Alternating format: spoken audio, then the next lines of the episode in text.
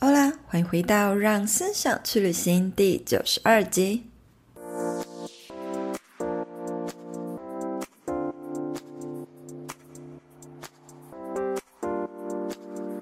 相信看到标题点进来这集的你，肯定对经营 Podcast 也很有兴趣。但是否也曾经好奇过，在这个追踪数、流量数据都如此隐蔽的平台，Podcast 真的能够带来稳定收入吗？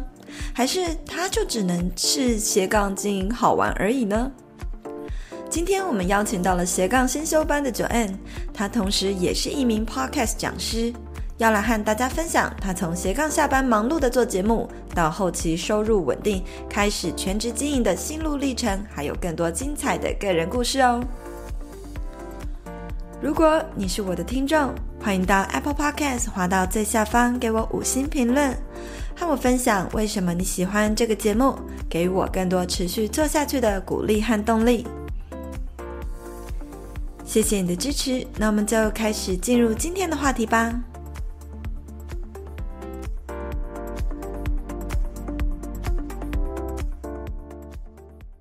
回到让思想去旅行。那相信呢，收听我节目的很多听众，因为大家都喜欢听 Podcast 嘛。然后呢，大家你们都有是很多人都是刚开始起步的个人品牌或者是创作者。相信呢，有很多人也是在思考，诶，我是不是也能够开始来做 Podcast 呢？而最近啊，我也经常在提倡所谓的多元直癌，也有人会好奇，透过 Podcast 真的可以赚钱吗？真的能够成功斜杠吗？好，我们今天呢，就邀请到了一位 Podcast 的讲师，他是斜杠先修班的主持人九 N，来到我们的节目，和大家呢来分享一下他个人呢、从正职一边斜杠经营 Podcast 到近期诶离职了，他是怎么做到这件事情？好，让我们欢迎九 N，Hello，嗨，谢谢谢谢思宏 S 编的粉丝们，然后今天来特别来听我节目，也非常谢谢思宏今天来访问我。那可能大家对我有点陌生。那我先跟大家做个自我介绍。那我叫 Joanne，嗯，我是乔安。那我现在目前是一名正职的 Podcaster。那我的名字，我的节目名字叫做斜杠先修班。那除了这个身份之外，其实我在线下其实做了很多的活动，例如说我其实是师大，还有一些各学校，还有政府机关他们的 Podcast 实作课程的讲师。那除了这个身份之外，其实我还有一个名字叫做鞭子老师，很多人都会鞭子，为什么？因为我很爱 push 人吗？对，因为我很爱 push 人，oh, okay. 因为我的名字叫斜杠星球班嘛，所以很多人他想要听我的节目，嗯，就是他想他不知道怎么开始斜杠，他想要从斜杠零到一，嗯，所以其实我一方面也有在做斜杠咨询的教练课，那因为我。是蛮出了名的严格，就是我会希望同学都做到一个成果，oh. 所以我我自己就是也有有些工作狂，也很爱 push 人，所以 大家就觉得我是鞭子，他就帮我们取叫鞭子老师，所以我目前是、欸、如果看过你本人，不会觉得你像鞭子，本人看起来很可爱啊，没有没有，我我我觉得我在做事的时候，我觉得可能跟思宏的个性有点。有点像，因为我知道你其实也是那种效率狂，哎、嗯，没错，对，然后我们都是想讲求效率，也希望说很多事情都会做得很投入、很有成果这样。然后我就是也是会不免自主的把这个心态带到我的学生上面，所以就会比较严肃啦。私下如果真的在带学生，就会比较 严肃一点。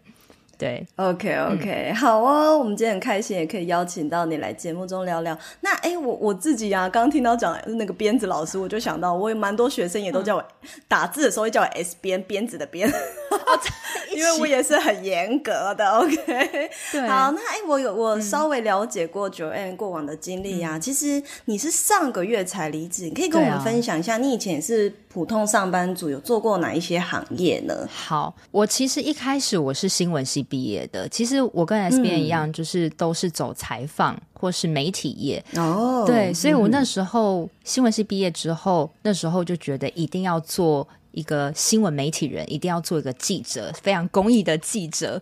对，谁知你知道这个媒体环境真的是太令我失望。我也做过一段时间的旅游记者。对，是报纸的，嗯、对，文字记者。那后来做一做之后，我就觉得，不管我今天是做多么软性的新闻，好像都会被上头引领你说你应该要发什么样的稿，或是就是要写什么样的新闻。我觉得我的价值观好像。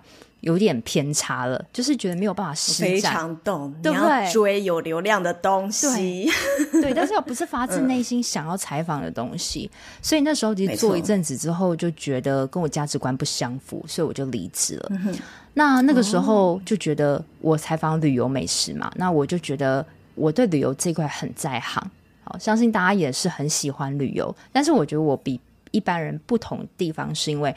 我除了旅游之后，我很喜欢销售，我很喜欢成就感，所以那时候就觉得好吧，那我就去旅行社好了。所以那时候也没有考虑太多，哦、就觉得我喜欢销售，我喜欢旅游。那我因为以前也做过文字，做过旅游记者，那我就做做看旅行社。所以那时候也从了从业务再担任到主管副店长的职位，做了四年多。那做了一阵子之后，我就觉得已经到一个职涯的天花板。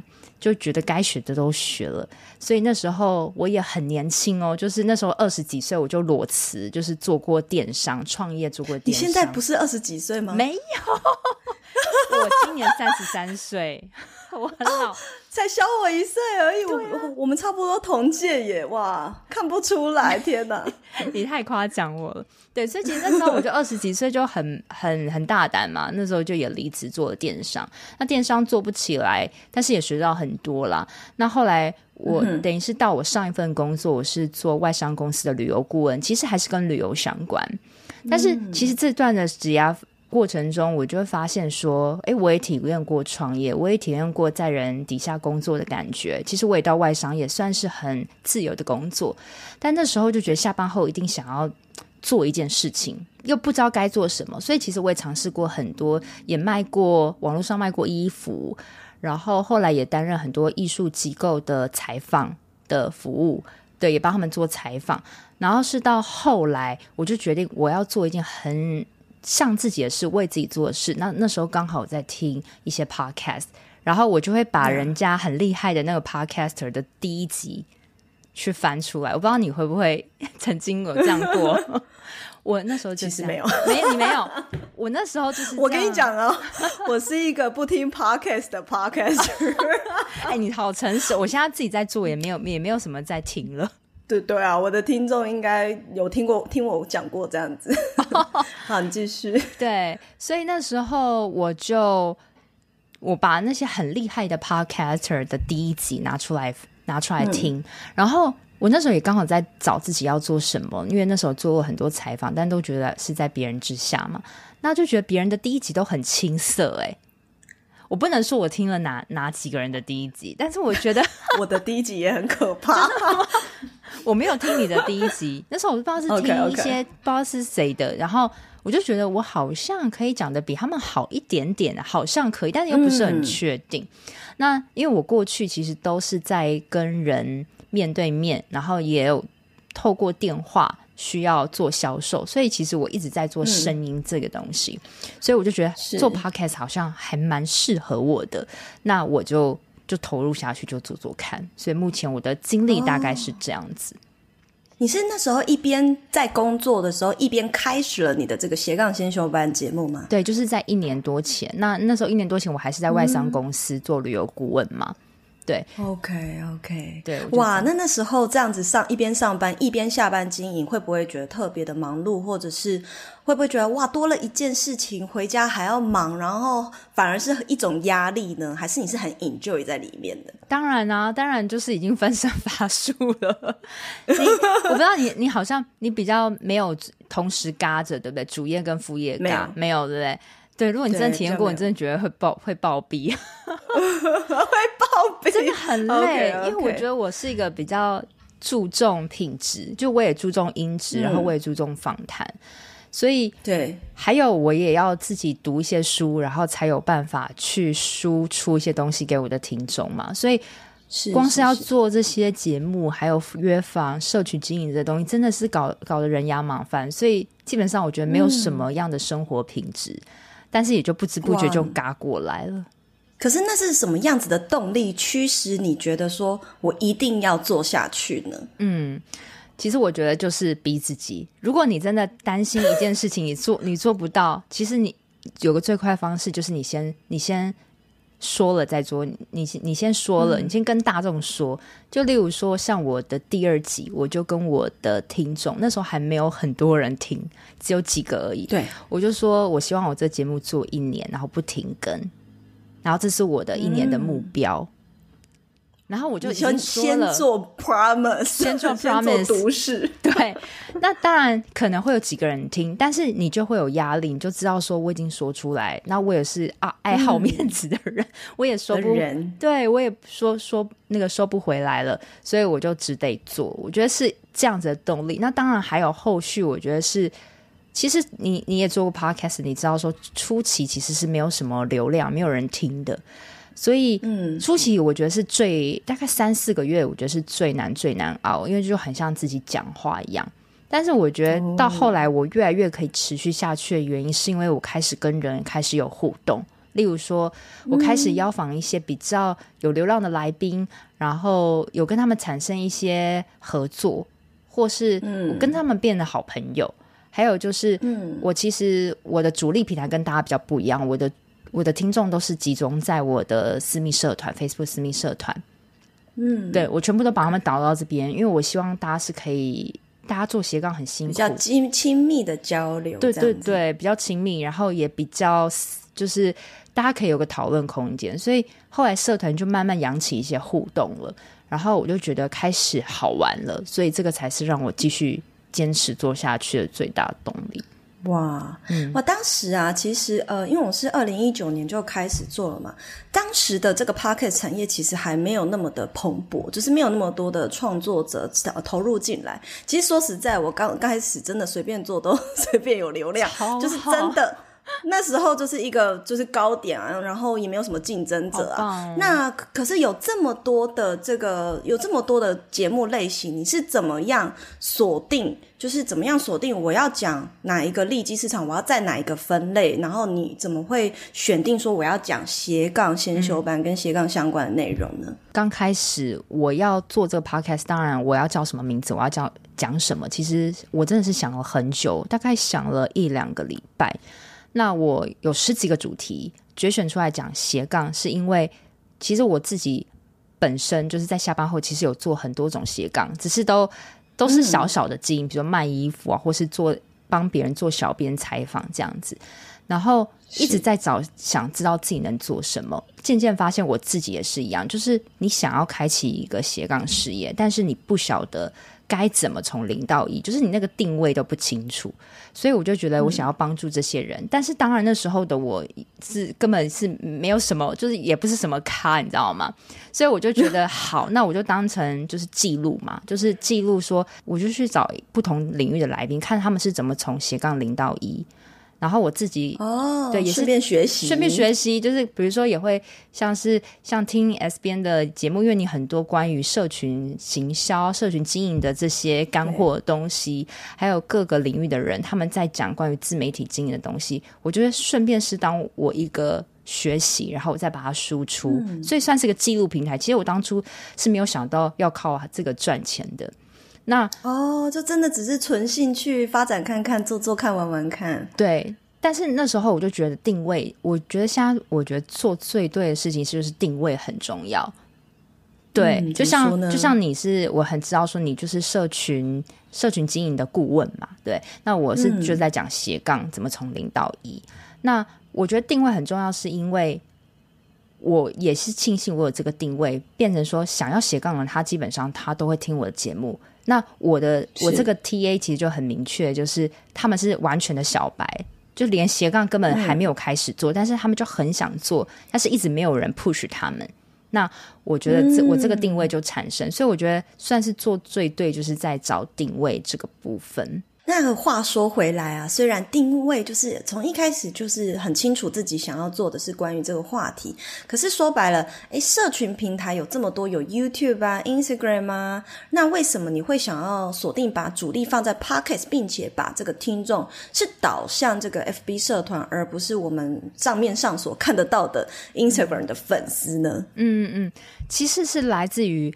我其实，在做这个 podcast 的时候，其实我花了很多时间写下我的初衷。我觉得也是，oh. 对，也是可以建议听众，如果大家想要做一个品牌的话，你一定要花很多时间写你的这个定位跟初衷。你宁愿花好几个月想，也不要就是直接做，因为我觉得一做就是错下去了。嗯、所以那时候，对，真的会这样子。所以，所以那时候我就写下说，我想要帮助斜杠。想斜杠，但是却迷惘没方向的人。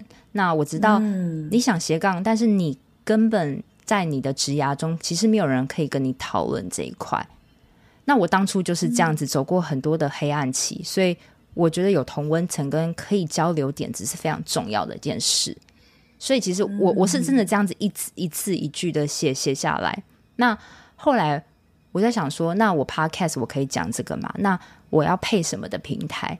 那其实我知道那时候 IG 大家都是玩 IG 嘛，但是我就觉得 IG 好像少了一点，就是 IG 可能你是一个有流量的人，那你可能可以 po 你的照片或者是一些干货的东西，会有人追踪。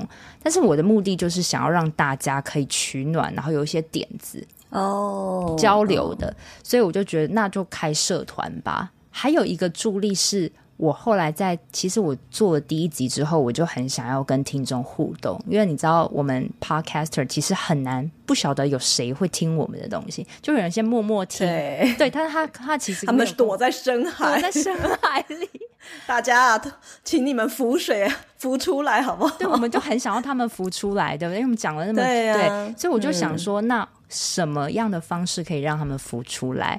那我就做了一个类似练习表单的东西，好，比如说人家不知道怎么做斜杠，嗯、可能是他们连兴趣跟探索热情方法他们都不知道，所以其实我也是观察很多书，然后再去修改，然后做一个自己的一个练练习表单，然后我就在节目中说，如果你想要拿这个练习表单的话，你可以到社团里，那等于是我同时得到互动了，嗯、那同时我也得到 email 名单。所以当初我用 email 名 email 名单，我是这样子去收集来的。所以就是因为有这个社团连接，让我可以给他们表单，可以跟他们互动，所以我就莫名其妙就是到现在。嗯，我觉得这是一个很好办法，因为大家呢，很多其实我在咨询非常多 podcaster 的时候，大家遇到最大的困扰，真的就是我不知道我的听众在哪，对，我要如何跟他们互动？而且你看哦，留评论都大家单向的留言，然后都匿名，根本不知道他是谁。所以呢，先制作出一个诱因，把它放在你希望导流的平台上面，去吸引你的听众浮出水面来跟你互动，这是一个很好的办法。其实我刚。听完，我觉得我们两个理念很像。真的，刚开始我也是因为就是想要透过自己的社群行销能力帮助这些新兴的创作者。那走到现在就是呃也一段时间了。那不知道就是像那个 Joanne 你自己。会觉得说，诶，在透过这个 podcast 帮助的力道如何，或者是说你自己经营一年多下来，觉得这个 podcast 的这个平台的优势跟特色，它是如何去协助这些真正想要斜杠的人获得他们想要的东西，或者是得到成长这样？嗯嗯嗯，其实我觉得 Pocket 这回到说为什么我当初会选择 podcast 不是 YouTube，其实真的是因为比较好起步. 因为不用，不用剪影片，不用化妆 哦，不用是露镜头，不用剪影片。那也因为我我觉得我过去也都是在做很多关于电话行销的工作、业务的工作，所以我觉得比起声声音来销售跟推广，对我来讲是优势的。所以我觉得，嗯、呃，我因为我觉得声音对我来讲算是优势，所以我想要把一些知识的东西放在 Podcast 上面。那也很多人他也会我，而且我故意在上架的时间是在早上一大早，就是因为上班族他们、嗯、时间对上班族一起来，不是会不会觉得很厌世的感觉？所以他可能就想要 找斜杠。没错，对，所以 我要离，我要如何离职？我要如何离？对，所以我就也是放入这样的元素里面，然后我就觉得，哎，如果上班族可以一边听，然后每天就是一周给他一个知识点，那不知不觉其实会潜移默化，嗯、然后让他们真的可以开启一份斜杠事业做。那真的是纯粹是因为我觉得不用露脸，不用化妆啦，对，所以而且 Podcast 真的是比较好上手的平台。嗯，没错没错，原来如此。好，其实呢，我们在刚开始经营个人品牌，虽然说 Joanne 到现在已经成功的摆脱你的正职工作了，对对。那可是你一开始在经营这个的时候，你会不会觉得说，呃，遇到一些最大的困扰是什么？比如说。像 YouTube 可能会遇到的困扰是，我不知道要如何写一个脚本，这种小事情。大致可能是说，我不知道要如何让自己的影片被更多人看到。嗯、你有没有遇过这些困扰呢？呃，有啊。其实最那时候最大的困扰就是剪辑的部分。哦，对我怎么说呢？因为其实我刚开始是比较我比较 picky 的人，所以那时候就想要把。每一个来宾跟自己的赘字都剪得干干净净，但后来、欸、我也是，你也是吗？连连一个空气的声音我都想要把它剪掉，跟我一样，就是还有口水声都想剪，对，吞口水，对，对，但是其实根本没有人在意。嗯，但是那时候的我对我来讲最挫折其实就是剪辑，因为。我很喜欢访问跟人接触，这是确定的。是，但是我花了极大时间在剪辑，甚至我可以剪一天。如果有来宾，他可能比较跳跃式的思维，讲很多嗯要筛选的话的时候，我可能会剪到一天。所以我每次当我面临礼拜二要上架的时候，我周末就开始剪辑的地狱。那其实我觉得我可以推荐给大家，我也不忌讳说，就是当你真的觉得这件事是不擅长的时候，我后来是靠着就是我我去外包解决的。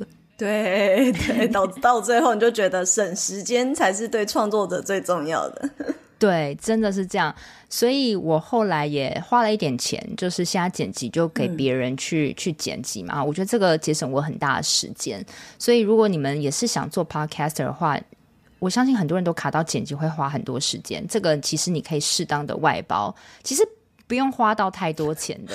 我跟你讲，我有一个学生啊，嗯、他刚起步，他现在也算是资深的 podcaster 了。但是他刚起步的时候呢，哇，他前半年只要遇到要剪辑节目，他就可以消失两三天，对不 对？他要剪个两三天，然后他说：“天哪，SP 我剪一集就要花到六小时。”最后真的是一直劝他，拜托你外包，拜托你外包，真的。而且我可以跟大家说，我在外面问到的外包的价嘛，可能大家就想听，那到底减一级多少？其实我觉得，当然称就是、嗯、呃，应该说最便宜的，我问过六百块到一千出头，这也太不可思议的便宜了吧？一级，嗯、但是他看你，他帮你做到什么样的？要看长度啦，对，看你做到什么长，啊、但是你会觉得，哎，好像是不是比你预期中没有那么高？可能你一个月。会出四集，那可能有一两集是你自己讲话，那就不需要外包了。那如果你是捡来宾，比较需要花你时间的话，其实你就一个月花个几千块。如果是你上班族还可以 cover 上薪水的话，我觉得真的超级值得的。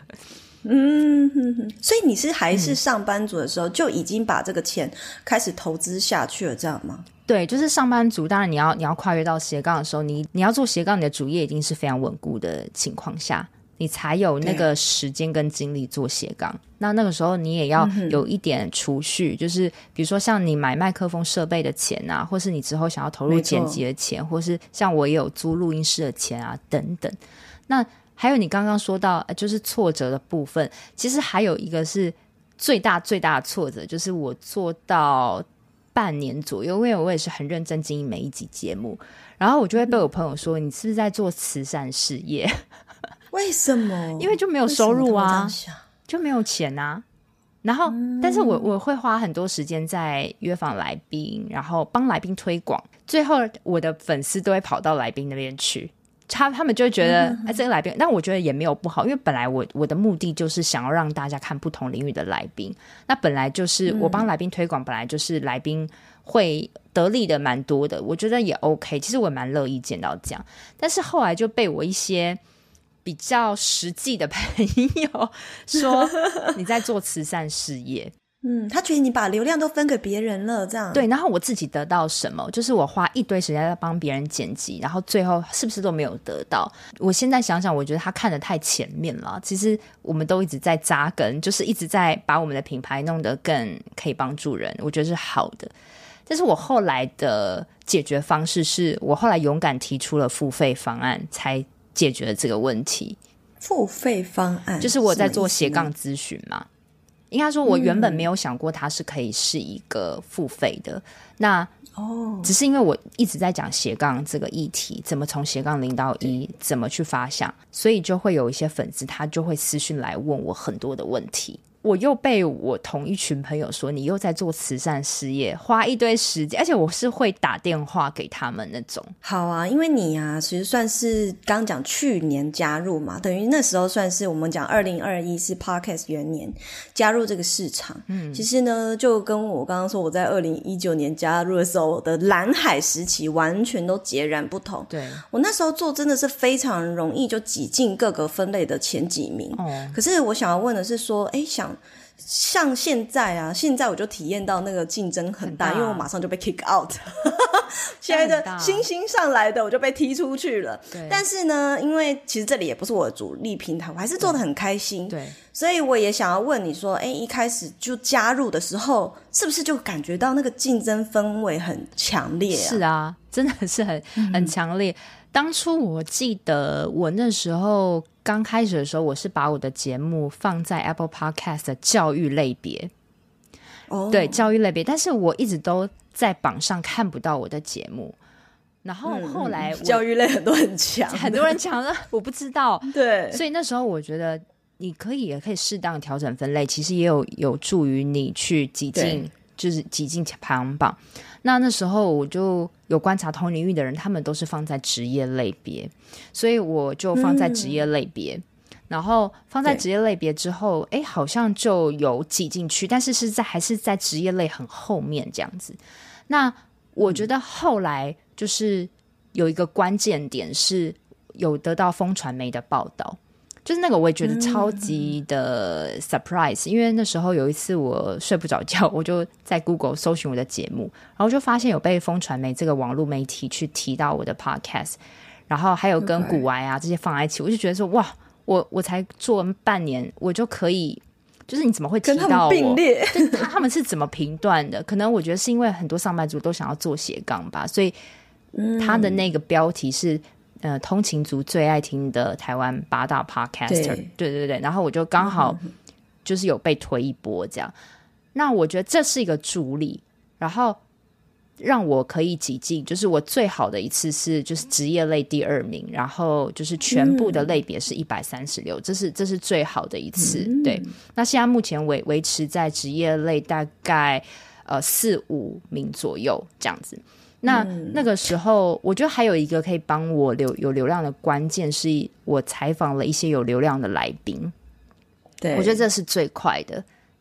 嗯，对，没错，对他，因为他可以让他的粉丝，因为他们就自带听众，自带流量。对，所以我也会逼我自己。啊、所以后来得到这个甜头之后，我就逼我自己说：“那我一周，对我一周，我一定要花一天去约一些有流量的人，像 S 边就是。”就是一个一个例子，真的真的是这样子。就是我觉得，嗯，就是你会比较有号召力、影响力的人，那他也可以帮助我的听众。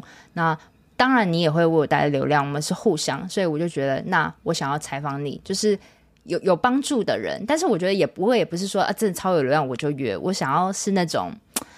就是我我符合频道的性质，对对，有同温层的感觉，嗯、就是同频率的人，我就会想约。所以我觉得来宾是一波，是是可以让你变成呃排行榜的关键。那我觉得还有一个很重要是评论，Apple Podcast 评论。嗯嗯，因为评论多也可能会助于你更快被看到嘛。那那时候我就想说，那我要怎么增加我的评论？其实除了你在节目上说之外，我觉得这是这个效果其实是还好，所以我后来也真的。对我后来也有办活动，就是说鼓励大家去帮我呃写下好的评论，然后我会抽奖之类，我觉得这个很有用，哦、嗯，嗯，这个也蛮有用的，对，目前是、嗯、我觉得这是靠着一些，也是有有有一些幸运啦，然后再加上就是一些推广，然后我觉得音质也非常的重要。嗯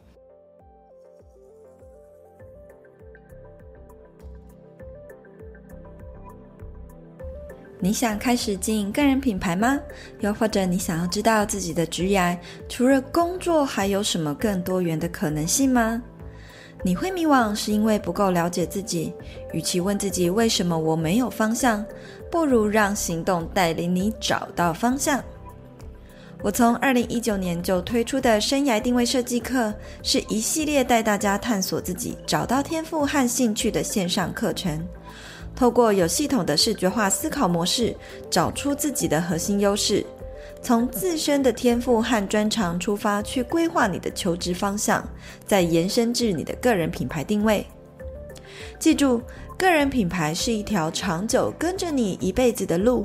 我们宁愿先花一些时间了解自己，再开始做出长青的斜杠事业，也不要贸然跟风经营，到最后才发现这不是自己想要的。课程将分作两种版本，职涯版带领你找到天赋，规划求职转职的方向和定位；斜杠版适合想要在下班时间利用社群打造个人品牌，迈向斜杠之路的你，从自身优势延伸规划个人品牌定位。现在买斜杠版再赠职涯版，二零二二八月三十一号前加入再享八五折，新生补助可分三期付款，零利率。想要了解更多，欢迎点击下方资讯栏链接。那我们就在课堂上见喽。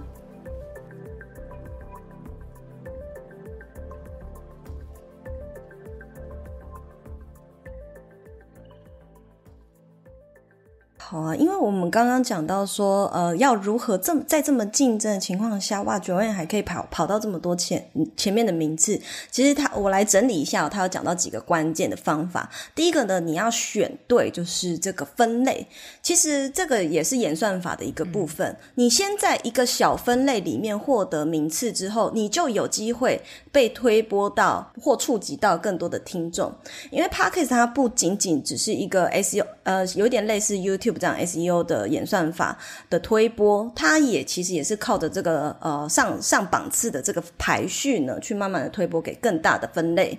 所以如果你在小分类先拿到一个名次之后，你可能其实后期换一个分类，你就有机会再进到比较前面一点。对，然后再来呢，就是啊评论的部分，评论增加真的是会对你的呃能见度是会很有帮助的。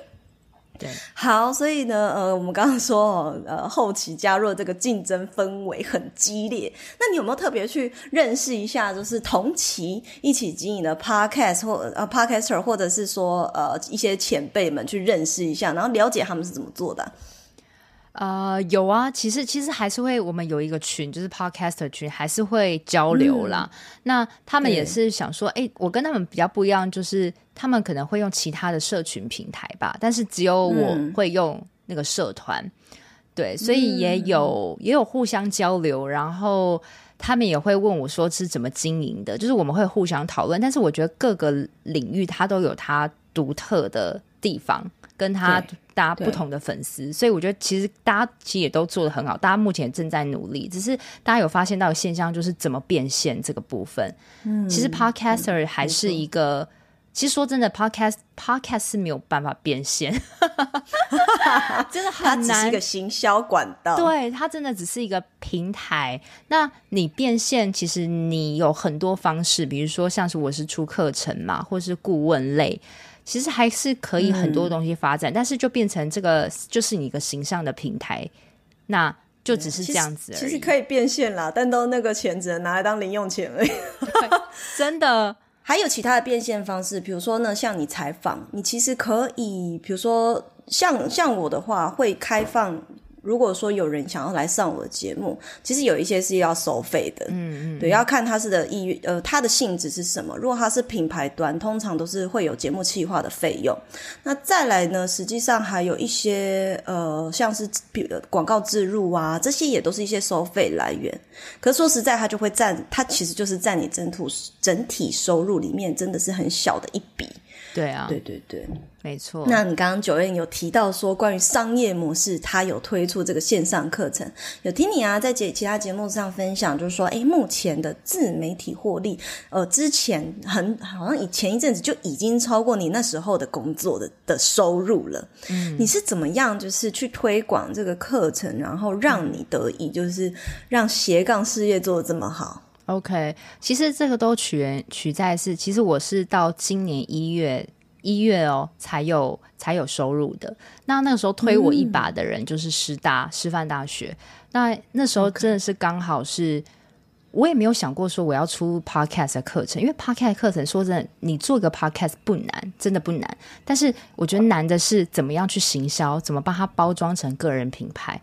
那对，那时候就刚好是我有一个朋友，他在台湾师范大学，他是在教就是特教学生。就是资源教师的学生，那那时候他们主任说，他们想要让特教学生做 podcast。那其实那时候我听到真的是还蛮压抑，我想说，身障者可以做 podcast 吗？那时候我是带这个怀疑，但是我后来发现我其实太局限了。我知道我现场教他们做 podcast，我才知道其实身障者分很多种障别，可能他是肢体残障，但是他说话是非常 OK 的。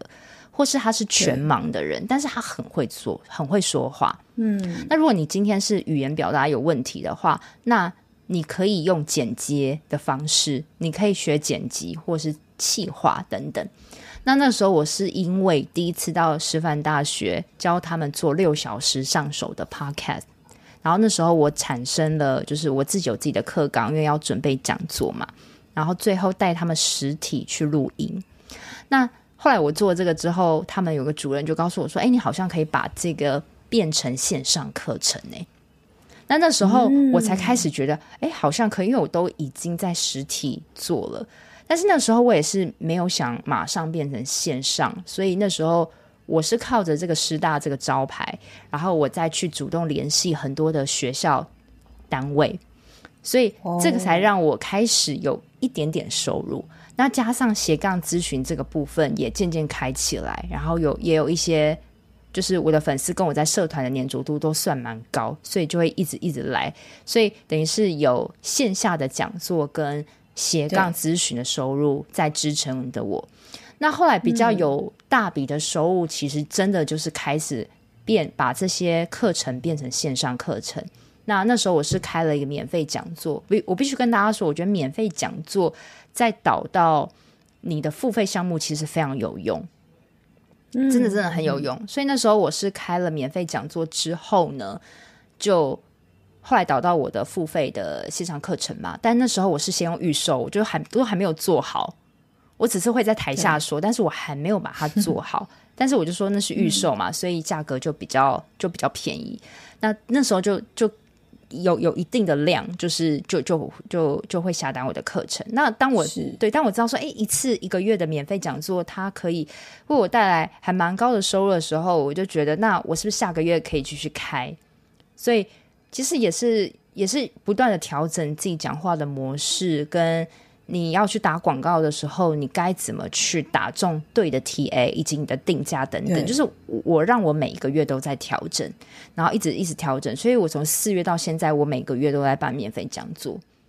对，然后呃，当然我还每个月、哦、每个月我每个月都在办线上办。那那你是怎么样去宣传，让有很多人进入这个免费讲座的呢？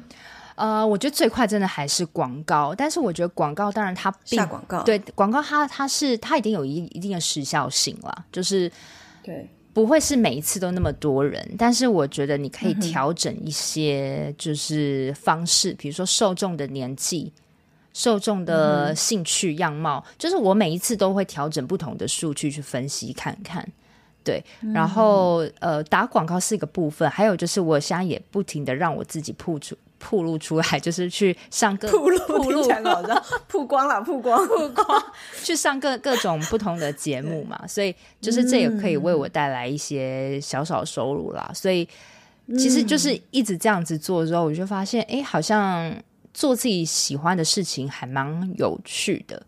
然后后来就也是到了一个交叉点了，就是工作非常的忙，因为我我的。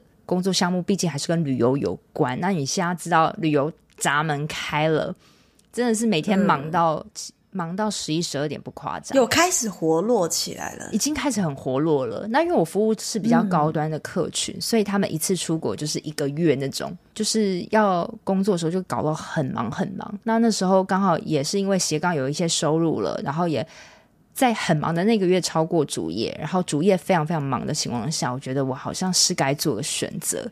那又加上我自己没有小，也没有结婚，也没有小孩，所以我就觉得没有家累。对啊，就 不就就这个时候，因为我如果再往往后几年，可能我有结婚有小孩，可能我就不不行再像现在这样子了，所以就离开了，上个月离开了，嗯。嗯哇，恭喜恭喜！哎哎，这是好事情。很担忧好不好？正值那么忙，很担忧吗？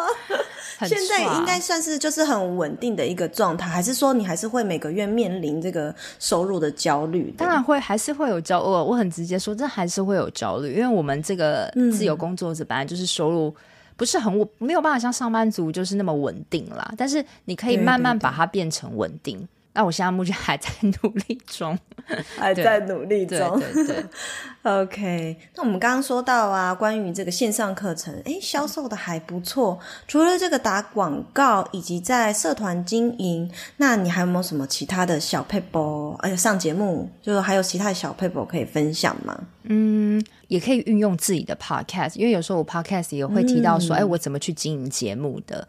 这其实也可以吸引到一些人。对，还有其实来问你这样子，对对对，而且我觉得还有线下的线下的讲座，其实也还蛮有用的。嗯，对，因为有时候在线下曝光的时候.他们也会知道，哎，你有这个线上课程。那当然，我觉得线上课程这个东西，嗯、我我都会觉得可能是一一段时间吧，就是我不会把它当成 Podcast 这个课程就是卖永久，就是它只是一个我的一个存放我的记录的一个。一个短暂的空间，对，那我接下来可能还会有不同的发展。我目前有想说，就是因为我自己觉得我还蛮会，因为我每个月不是都在办那个免费讲座，所以已经办到一个很熟的程度，所以我就 真的很熟，因为每个月都要讲差不多的东西。对，然后我就觉得。诶，如果是教别人做线上讲座这个部分，好像、嗯、也是一个管道。对，指导别人做线上讲座跟口语表达这个部分，有有想要朝这个方面，但是还现在还还正在就是规划中，对，还在规划，嗯。哇，对，Joanne 真的是蛮厉害的，可以呢，在短短时间内呢，就会让你的线上线上课程，然后变现超越你的正职，甚至呢，现在刚离职也开始呃，就是紧锣密鼓的去张罗呃，比如说各种合作啊，然后开发更多新的可能性。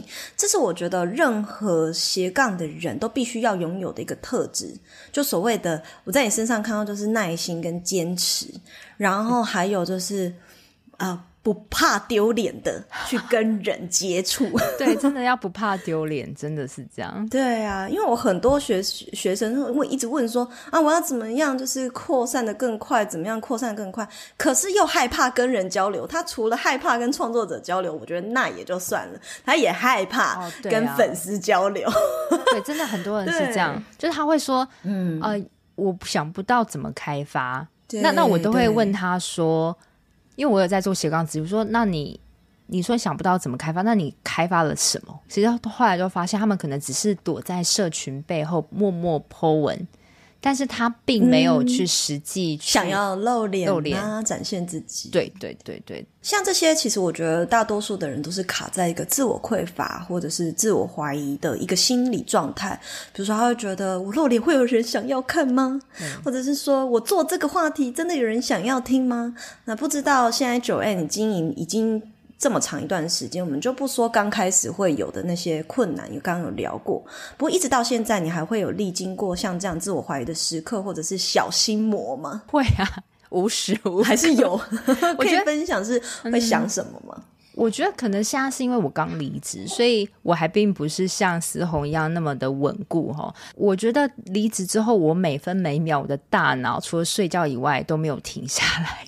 哇，我不知道你该不会睡觉也还在想？哎、欸，会睡觉会想哎、欸，我不知道你在创业的时候，刚开始二零一九年，你会有这样子的感觉？当然啦、啊，是不是？我大脑超多 idea，然后高速运转个不停。没错，所以有时候就是就睡不是很好。其实我现在还是这样子啊，因为可能是我我还是很菜的时候，嗯、所以我现在一直在，我觉得我心魔可能是，我不知道你会不会有这种感觉，就是那我接下来呢？这个是永久的吗？嗯。但是很多人都告诉我不要想到那样，哦、但我都会觉得好。那我做这个 podcast，我觉得它一定不是永久的。但是我之后要怎么样持续经营下去，嗯、让自己可以靠这个为生，真的是有点难度的。所以真的就是要、嗯、还是要持续经营。我们每个人都是需要钱，也需要成就感的。对，所以我觉得你要先满足自己的成就感。应该说，咨询为什么会持续不下去？可能你都是可能，我觉得你要先满足自己的成就感，可能起初是比钱还更重要的。你要很用力、很用力的去帮助一个人的时候，其实他是会感觉到。那他真的有被你拉到拉起来的时候，像昨天有一个人，他就跟我很诚挚的说：“Joanne，我真的很谢谢你。”就是你会从他的表情、语气看得出来。他真的很感激你，好像抓到一个浮木一样。那我昨天就对啊，很感人。你有懂那种感觉哈？我很懂啊，感同身受。对，所以我昨天就自己在跑步的时候，我就跑一跑，我就突然想到他的话，然后我就觉得，我就告诉我自己说，嗯、如果未来啦，我真的有能力，就是就是有更多人找我咨询的时候，我觉得我千万不要歪掉了，就是不要走中了，就是很多人会。呃，咨询会流于一个 SOP，可能就是习惯了就这样子，但是会变得那个人情味会少很多。那你当你没有人情味的时候，你的你坐你对面的那个听众，他会感觉到，那你跟他互动就没有刚开始那么的强烈的时候，你其实会越做越无聊，越越没感。即使你有钱，你也会没有感觉，真的。真的，真的，所以把成就感先养起来。否则你怎么样找到持续继续的动力呢？光靠钱那是不够的。对啊。那最后呢，想要，因为我们已经来到节目的尾声，我也很感谢 Joanne 今天分享，很真实哎，很真实的分享她各种心路历程，然后超级不藏私的与大家分享她的经历，然后还有她的经营的一些技巧。那最后我想要请 Joanne 来跟我们的听众聊聊，说，哎，你也是很强调斜杠这两个字，那现在真的是。呃，成功的成为一个斜杠创业家，那你认为斜杠为你生活带来的改变有什么呢？不管是好的或坏的。嗯，其实当然改变的好永远大过于坏啦，因为好的话你会看到自己有更多的潜能，嗯、这是在工作上看不太到，工作上可能只看到某一个面相而已。但是斜杠的话，它真的是除了带给你，不论是我觉得是除了金钱上的收入之外，我觉得更多它是。带给你找到一个最像你自己的的领域，就像我如果没有做这斜杠，我不会知道说，哎，其实我是可以录音的，我是可以鼓舞人、帮助人的。我觉得那个很深的成就感，真的会一直推你往前。所以我觉得斜杠生活真的是带你，就是做出你自己，然后他可能有机会，你可以靠着斜杠翻转，变成你的正职。然后你就可以一直往你的志业继续做下去，这个是很好。那当然，我觉得坏处其实真的就是你会变得很忙。但是斜杠它会带给你，因为你要去采访来宾，你要跟人互动，所以你每分每秒你都是紧张的，你都是兴奋的，但是但是又有点害怕。我觉得这个是会让你有活着的感觉。嗯，既期待又害怕受伤。对，但是真的真的坏处就是忙啦，就是只是忙一点。但是这个忙，你你也会习惯这样的忙碌。其实人的身体是会有记忆的，你忙了，你就会习惯你是这样的 tempo 了。嗯，也要去习惯更自律啊，还有这个所谓的时间安排，来排除像这样子的焦虑感，对吧？对，真的。那刚刚前面呢，呃，Joanne 有跟大家说到，他有一个符合，就是大家可能刚开始想要学习 Podcast 新手的一堂线上课程，也欢迎呢 Joanne 跟我们的听众介绍一下你的课程。好，谢谢 S B N。那就如刚刚所说的，我有一套就是 Podcast 新手必修课的线上课程。嗯、那其实这个课程其实就是。我累积了很多线下实体讲座的经验之后，我把它改良再优化，然后一步一步教你怎么从找到你的节目定位开始，然后该怎么去做。你的采访访纲，然后该怎么写出好的脚本，怎么约来宾，然后到实际怎么去剪辑等等。那最后当然也会加上说，就是以我自己的经验，怎么去做节目的推广，以及怎么从 Podcast 变成个人品牌，甚至到获利的。我的完整的经验，我完全会放在这个 podcast 的新手必修课线上课程里面。那总共有八个大章节，我有提供给 SBN 的粉丝优惠。对，那我把这个优惠的代码呢给 SBN，，然后请他放在节目的连结。那会你会得到一组优惠码。那你下单之后，你就可以开始上课了。对对对，非常感谢 Joanne 为我们听众着想，因为其实我的听众有很多人。呃，是这个也很想要开始他的 podcast，却又不知道怎么开始。但是呢，说实在的，姐很忙啊，我也没时间教大家做 podcast。然后我大概除了就是如果人家邀我去演讲之外，我自己是不会开这种课程。所以如果大家有兴趣的话，想要学如何从零到一，我也会在本集的节目资讯栏中放上 Joanne 课程的连接。那你只要输入我专属的优惠码 S 八百，你就可以再折扣哦。然后这个优惠是随时加入都有的，对，谢谢谢谢。好哦，OK，那今天非常感谢 Joanne 来我们节目分享这么多，还提供了一个好康给我们的听众，那我们就跟线上的大家说一声拜拜吧，谢谢拜拜谢谢，拜拜。